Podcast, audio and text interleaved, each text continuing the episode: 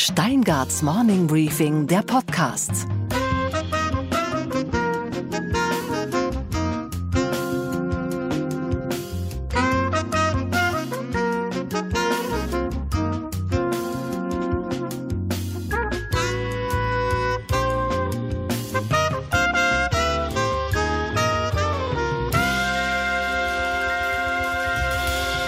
Einen schönen guten Tag allerseits. Dies ist ein Morning Briefing Sonderpodcast mit Till Brönner, dem dreifachen Till Brönner im Grunde. Denn wir hören seine Musik.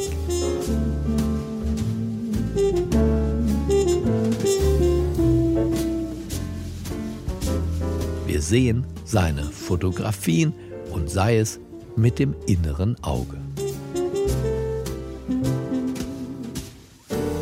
Und wir sprechen mit ihm über sein Dasein als Jazztrompeter, als Fotograf und als Künstler, der mit Tausenden von Künstlern das Schicksal teilt, dass ihm Corona oder war es doch die Regierung das Handwerk gelegt hat.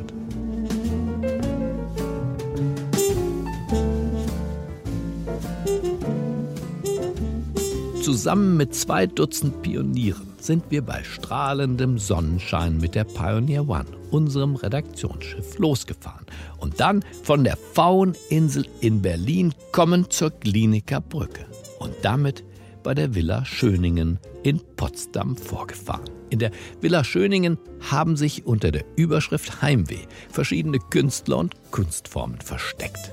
Aber im Zentrum dieser Ausstellung stehen eindeutig die großflächigen, fast schon monumentalen Schwarz-Weiß-Fotografien des Jazztrompeters Till Brönner, der seit nunmehr zehn Jahren neben der Trompete auch noch eine Leica M in den Händen hält. Die Leica M-Kamera wird für die Reportagefotografie weltweit eingesetzt.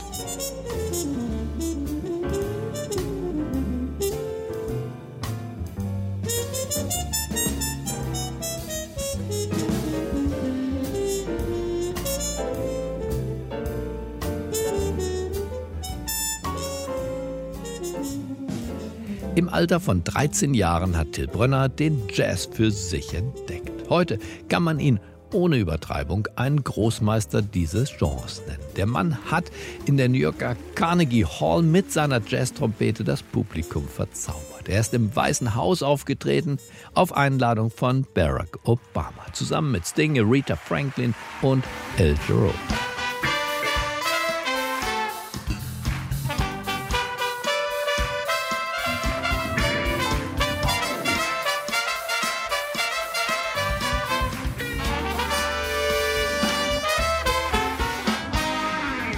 Produzierte und komponierte für Hildegard Knef, auch mit Daniel Barenboim hat er schon gespielt. Dann begrüßen wir doch erstmal unseren heutigen Ehrengast, Professor Till Brönner. Ist doch richtig mit dem Professor, oder? Habe ich auch gelesen. Ja? ja. Hat er auch gelesen. Willkommen. Professor für was eigentlich? Äh, für Jazztrompete. Für Jazztrompete. Das kann man tatsächlich studieren und lehren. Zumindest werde ich äh, nie das Gegenteil behaupten. Sehr gut. Ich habe gedacht, ich frage ihn jetzt ein bisschen so, damit Sie alle wach und munter werden und dann beteiligen sich aber alle, oder? Das ist wie in der Schule, das ist eine Mitmachveranstaltung hier. Und also mir ist heute allerdings was ganz Schlimmes passiert, Herr Brönner. Ich hatte mir eine wirklich tolle Frage überlegt. Ähm, die Frage ging so, wenn er sich vor die Wahl stellen müsste, auf was könnte er verzichten? Auf die Augen oder auf die Lippen? Und dann habe ich festgestellt, die Frage hatte schon wer gestellt. Ich kenne die Antwort schon. Ich kenne die Antwort schon. Erinnern Sie noch Ihre Antwort? Ich glaube nicht, aber ich erinnere mich, dass nicht wenige Jazzmusiker auch keine Noten lesen konnten. Ja. Ähm, und es auch gar nicht erst versucht haben. Insofern würde ich jetzt spontan sagen, minus Augen, aber minus Lippen fände ich schwierig. Ja, das war die Antwort. War das so was ähnliches? ja. ja. Ist das gleichzeitig auch eine Aussage über die zwei Künste? Das war ja der Hintergrund der Frage wahrscheinlich. Über das Betrachten und Fotografieren und die Lippe stellvertretend für die, für die andere Kunstdisziplin, die ja zunächst mal nichts miteinander zu tun haben. Das habe ich auch gedacht und äh, ich genieße auch nach wie vor den Kontrast zwischen beiden Tätigkeiten. Das eine ist eine rein beobachtende, würde ich sagen, und die, die Trompete ist etwas, was ich im Moment zur Hand habe und, und eigentlich keine zweite Chance am Abend sehe, das, was ich da tue, äh, nochmal ein besseres Licht zu stellen. Und insofern äh, ergänzt sich das ganz gut. Das Improvisieren und das Spontane ist sehr ähnlich, würde ich sagen. Und Plan B in der Tasche haben ist als Jazzmusiker immer eine ganz gute Idee. Für später. Ja, den, den Mut haben, äh, etwas mal in den Raum zu stellen, auszudiskutieren und nicht die Gewähr haben zu müssen, dass man am Ende einer Meinung ist, aber es doch zumindest zu versuchen.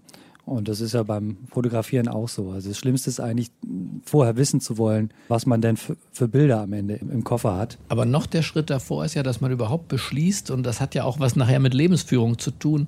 Wir wären ja alle froh, wenn unsere Kinder vom Gucken, vom Betrachten, vom Konsumieren, von Fotografie zum Beispiel oder von Literatur oder von Film oder von Musik, dass man auf die andere Seite wechselt und dann zum Schöpfer eines Werkes wird, das andere betrachten. Wie ist dieser Prozess, äh, also vom Betrachten von Bildern, was wir alle ständig tun, wann ist dieser Hebel, dass Sie zum Schöpfer von Fotografie werden wollten?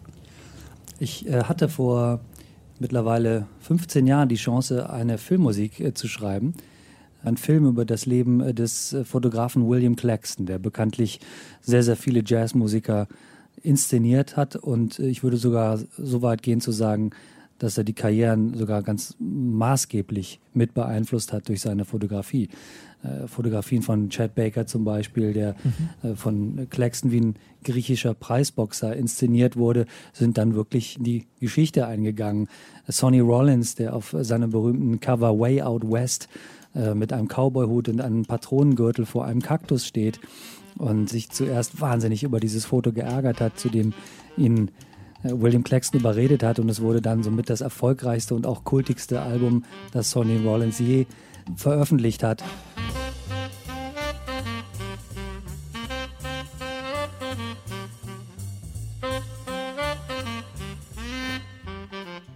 In dem Augenblick, wo die Kamera des damaligen Regisseurs Julian Benedict den fotografierenden Claxton äh, im Visier hatte, wurde mir klar, dass das eigentlich der imaginäre zusätzliche Musiker ist. Und äh, das äh, Gespür, diese Sensibilität, die hatte Claxton. Und darüber sind wir auch zu Freunden geworden. Und dann hatte ich irgendwann eine Kamera mal in der Hand, hatte vorher nie das Bedürfnis gehabt. Also es war schon auch eine Vorbildfunktion eines anderen großen Kollegen.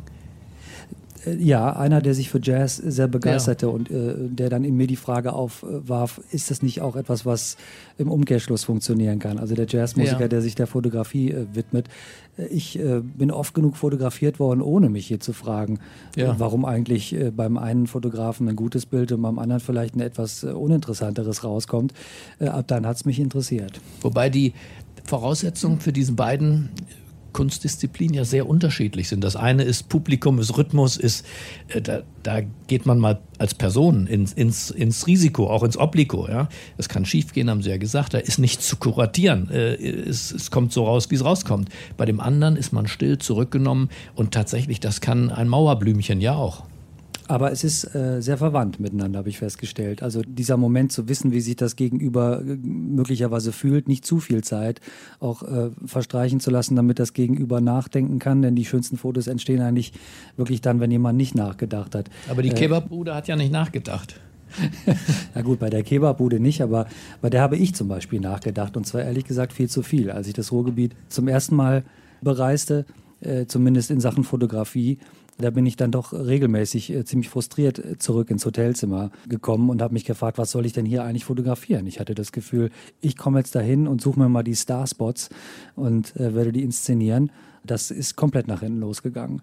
Das Spannende war in dem Augenblick, wo ich quasi aufgab, zumindest vorübergehend und sagte, ach was soll's, ich fotografiere jetzt das, was mir begegnet. In dem Augenblick begann sich fast automatisch eine Sprache zu entwickeln, die dann auch Spaß gemacht hat äh, zu inszenieren bzw. herzustellen. Man muss es ja dann doch herstellen.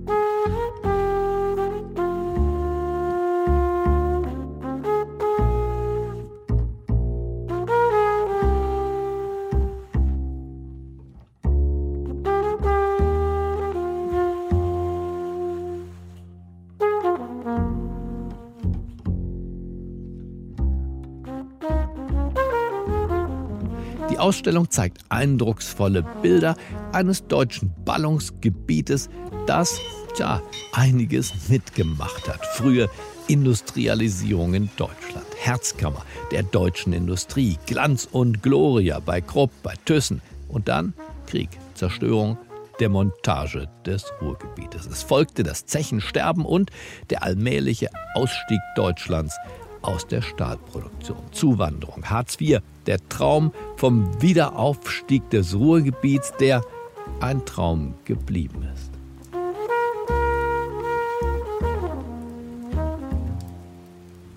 Wir sehen durch die Augen von Till Brönner auf trostlose Wohnviertel mit Dönerbude, aber ohne Putz. Wir bewundern die Ästhetik des Brutalismus, wie er sich in den Autobahnbrücken verewigt hat. Wir staunen über das bunte Völkchen der örtlichen Fußballfans, deren Gesichter vom Kampf ums Überleben erzählen, von Durchhaltevermögen und ja auch das, von Lebensfreude und dem Stolz im Revier dazuzugehören.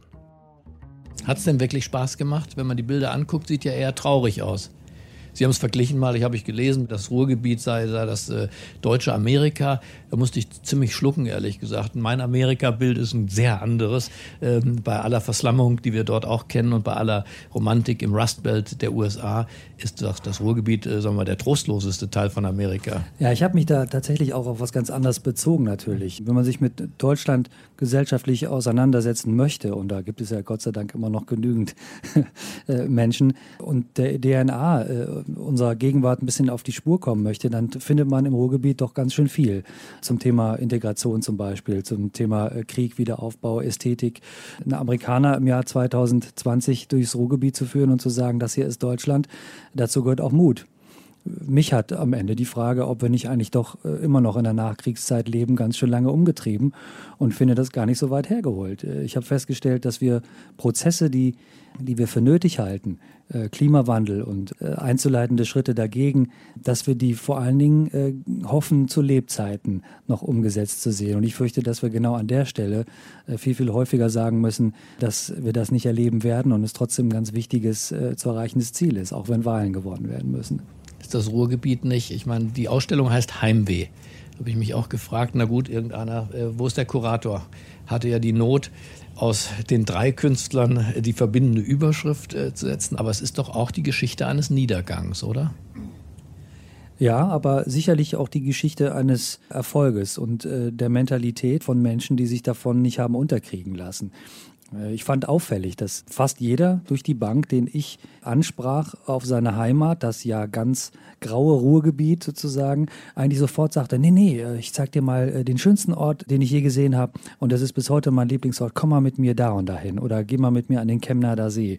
Und fast jedes Interview, die ich auch geführt habe mit den meisten Protagonisten, endete wirklich mit diesem Satz, ich liebe das Ruhrgebiet. Also so schlecht kann es da nicht sein und ich glaube, es wäre viel zu kurz gesprungen, eine Region, immerhin 18 Millionen Menschen, das größte Ballungsgebiet in Europa, äh, auf graue Häuserfassaden äh, zu beschränken, wenn man der Chemie oder Mentalität auf die Spur kommen äh, möchte. Ich denke, das äh, muss man dann schon versuchen, den Menschen zu entlocken.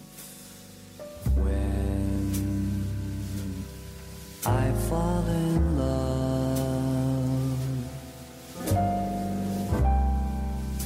it will be forever.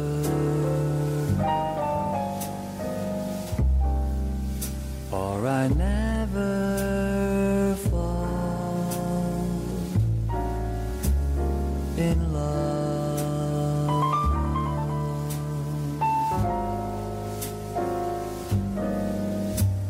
In a restless world like this is, love is ended before it's begun.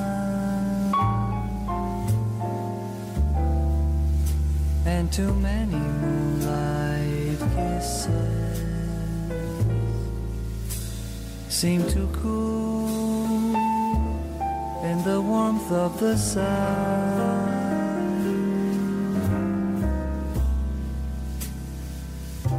When I give my heart,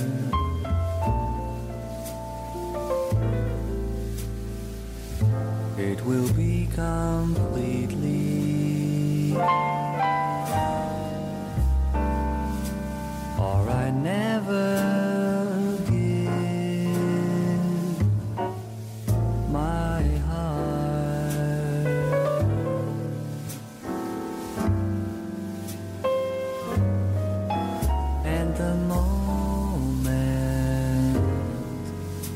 I can feel that you feel that way too. It's when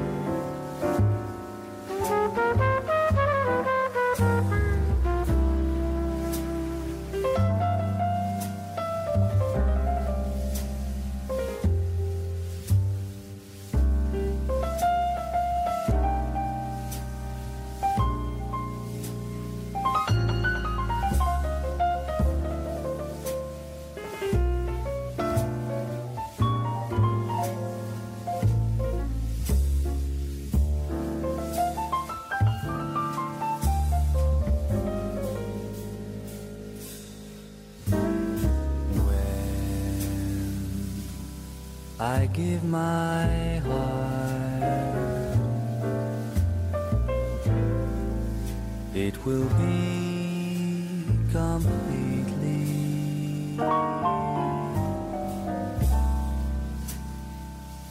Or I'll never give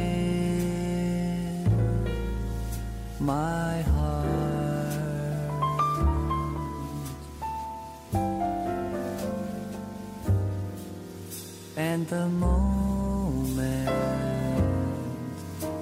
can feel that you'll feel that way too. It's when I fall in love with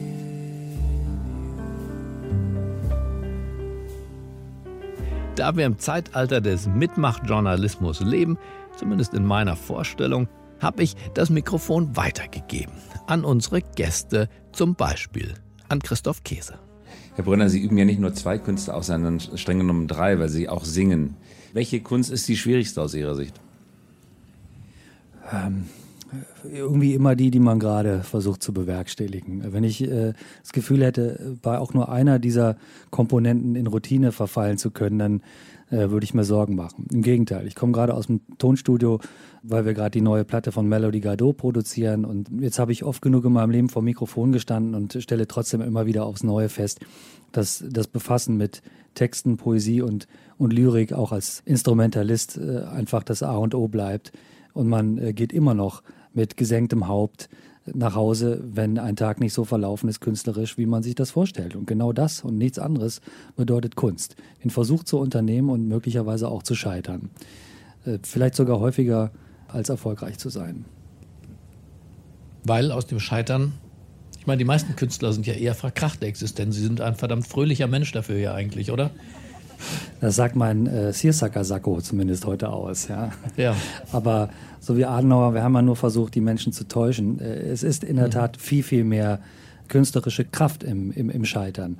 Äh, im, in der Frage, wo die Liebe in uns eigentlich schlummert und warum wir es nicht hinbekommen haben. Nennen Sie mir mal ein wirklich interessantes, gutes, künstlerisch hochwertiges Lied, äh, das äh, über das Gelingen von Liebe, über Sonne und Wonne, wie Hildegard Knef es immer gesagt hat, spricht, dass Sie jetzt Lust hätten zu zitieren. Aber warum es nicht geklappt hat, das ist immer noch das künstlerisch Spannendste. Ich meine, dass ich äh, zwischen Ihren Fotos und Ihrer Musik eine gewisse Verwandtschaft wahrnehme.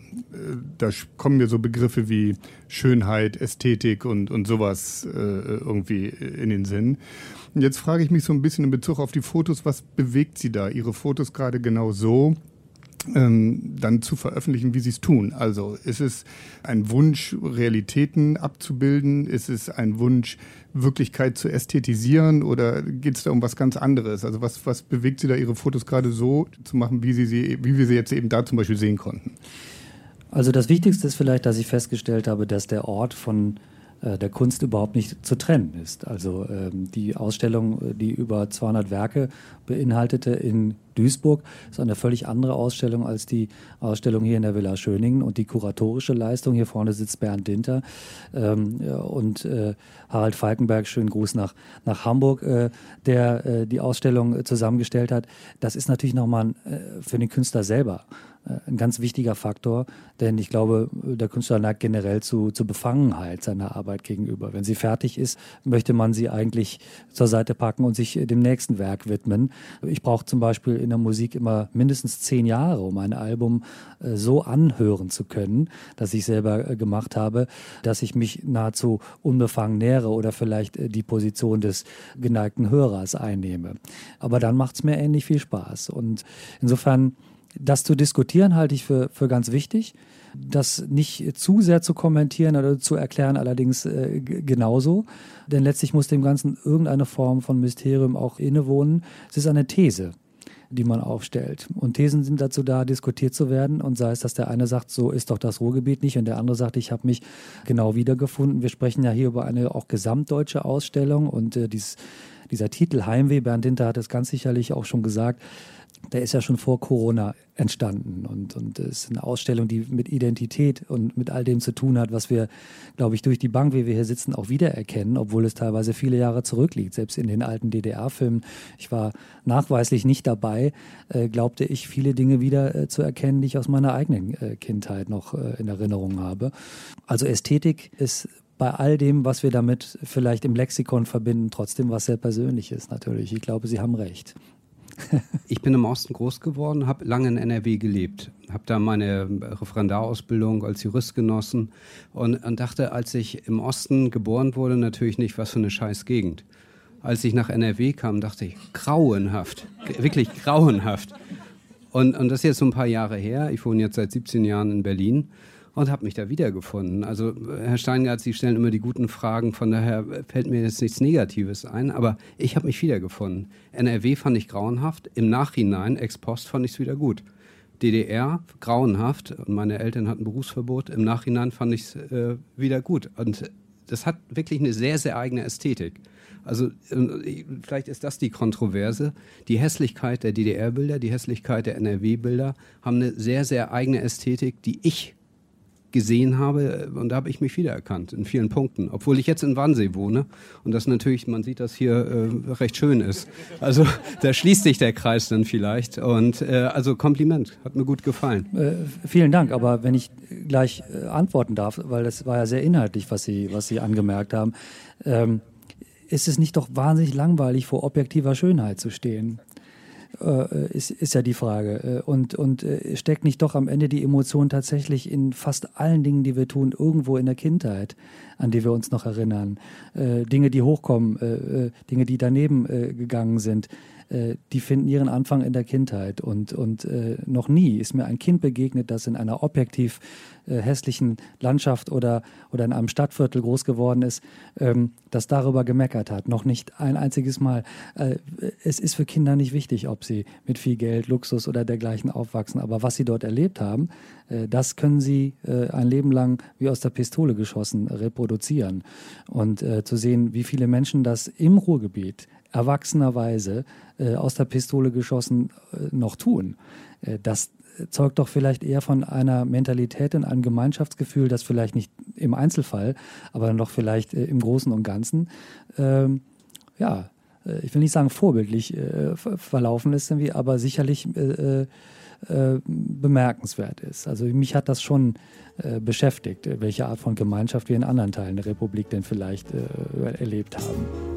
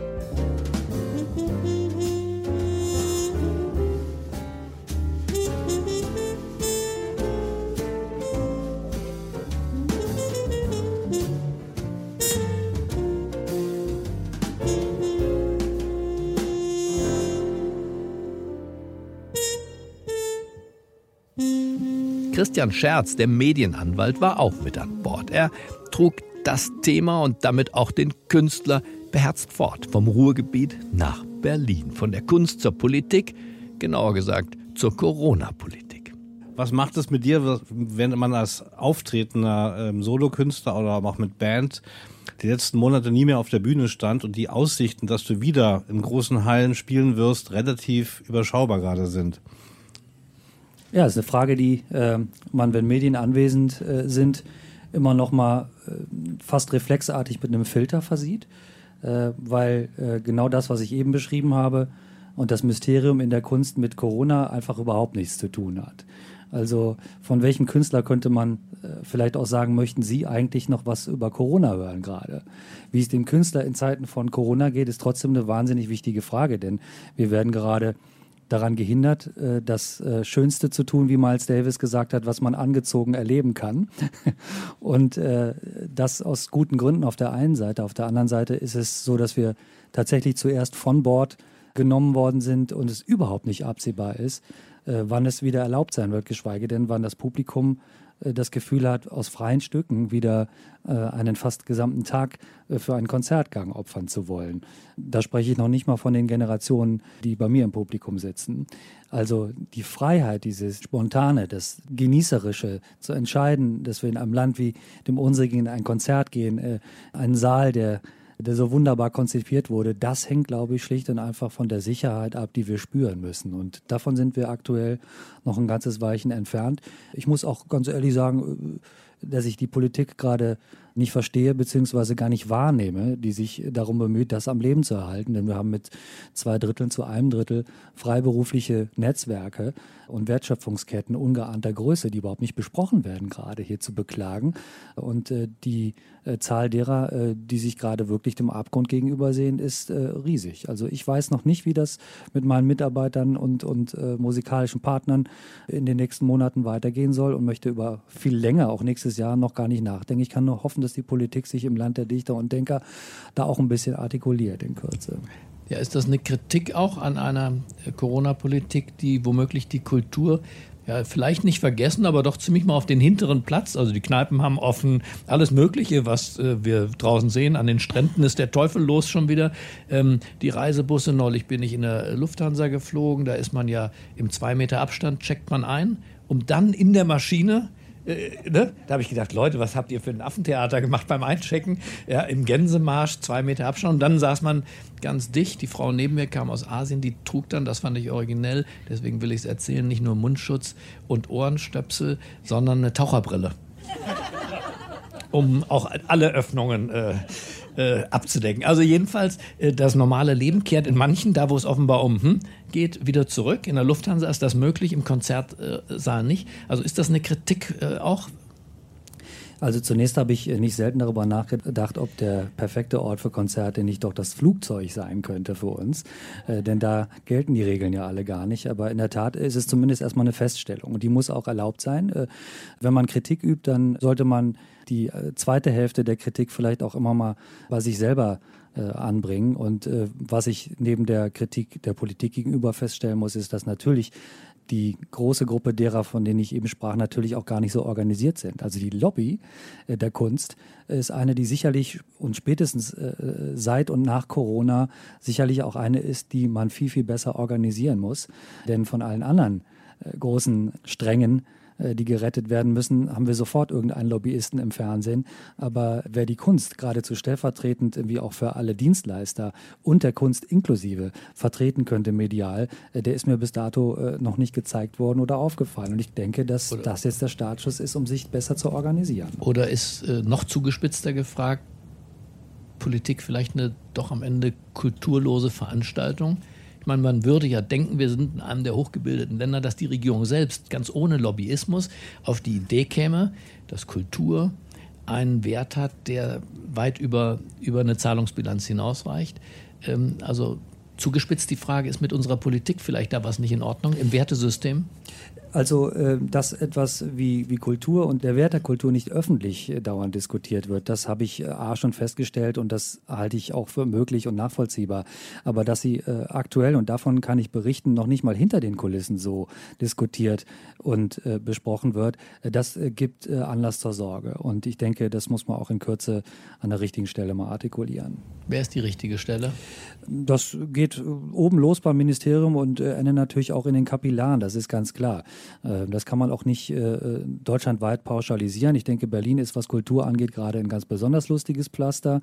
Die Kultur wandert eigentlich irgendwie in, in vielen Teilen ab und keiner äh, tut so richtig was dagegen. Da gibt es ja auch Literatur, die sich damit auch auseinandergesetzt hat. Nicht zuletzt auch Herr Schäffler wusste ja schon in den 50er Jahren, beziehungsweise noch früher, dass Berlin eigentlich immer zufällig zu all dem kommt, was man im Kulturbereich Erfolg nennt. Ist halt auch ein Weg, damit umzugehen. In München wird das anders gehandelt, in, in Hamburg auch, aber äh, mittlerweile ist es flächendeckend und äh, überregional das gleiche Problem und das sollte uns Anlass genug sein, uns zu organisieren. Und Wie ich, heißt das äh, Problem? Ignoranz? Sicherlich Ignoranz, aber äh, sicherlich auch Künstler, die sich, ich sag's nochmal, besser organisieren müssen, einfach sofort laut werden müssen. Irgendwie. Und wir sprechen über 100 Milliarden Umsatz wenn man die Wertschöpfungskette wirklich mal zusammenzählt. Das ist kein Pappenstiel und das ist auch kein Luxus. Das Aber ist, wir sprechen äh, ja über Kultur und Bildung zugleich. Auch die Schulen sind ja zu einem wesentlichen Teil auch geschlossen. Was einen ja verblüfft, dass die Biergarten geöffnet sind äh, und auch äh, die Ostseestrände geöffnet sind und da, wo Bildung und Kultur, die sich aus meiner Sicht berühren und vielleicht sogar bedingen, ausgesperrt bleiben. Was ist mit der Kanzlerin los? Sie fährt nach Bayreuth. Würden Sie sagen, das ist äh, Schaufensterkultur?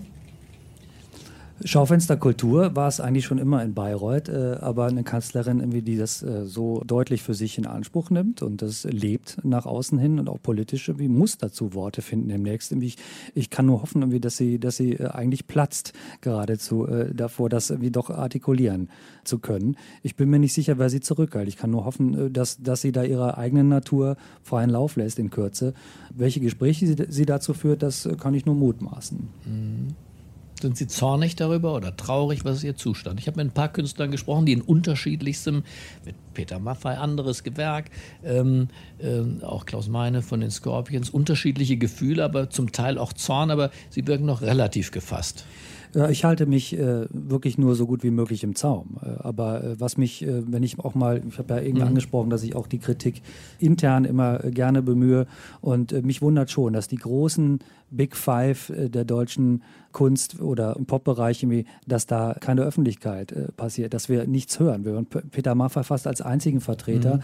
aber ich hätte mir persönlich, da mache ich keinen Hehl draus, auch gewünscht, dass tatsächlich äh, diese aktuelle Krise auch dafür genutzt wird, um genreübergreifend ja, was sind die, Big die Hele eigentlich? Oh, nennen wir es mal ruhig. Die Helene Fischers, die, die Herbert Grönemeyers, die, die Peter Maffeis, dass die vielleicht mal zusammen auftreten. Das wäre auch mal lustig, weil ich meine, normalerweise versucht man sich ja gegenseitig zu vermeiden. Äh, aber was gäbe es für ein besseres äh, äh, Moment wie als die Corona-Krise, um zu sagen, wir, wir haben hier gerade alle dieselbe Message miteinander. Und äh, also Grönemeyer kann es ja kaum erwarten, irgendwie Frau Fischer zu umarmen. Ich weiß es doch. ich verstehe, verstehe. Äh, Den hatte ich bislang nicht zu meinen Big Five gezählt, aber okay, ich muss über das Ranking müssen wir nachher alle nochmal nachdenken. Das können wir gerne.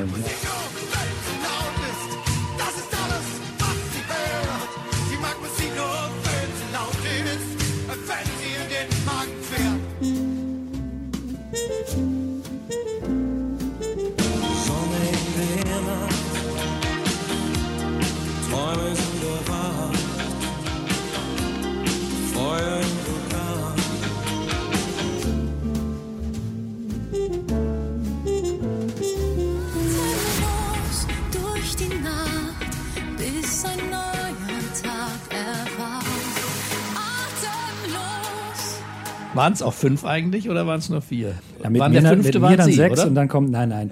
Ich bin gerne dabei äh, Ja? und auch dabei gewesen in dieser Initiative von, von Peter Maffay und fand das auch richtig. Und, und Peter Maffay ist ein hochpolitischer äh, Mensch und kann Mhm. das auch vertreten, was er dort sagt. Es äh, ist aus meiner Sicht schwierig und problematisch, wenn ich mir äh, im Prinzip äh, nicht vorstellen äh, möchte, dass einer meiner Mitarbeiter zu mir kommt und sagt, es ist ja schön, dass du ins Fernsehen gehst, aber wie wär's, wenn du dich ganz persönlich um mich kümmern würdest? Und ich denke, das äh, fürchten gerade einige Große. Es muss der Impuls schon kommen und dann äh, muss die Politik folgen. Wir sind und bleiben äh, ein großes Kulturland. Die Welt schaut mit großem Neid und mit großer Bewunderung immer reflexartig auf uns. Wir sollten dort mit gutem Beispiel vorangehen.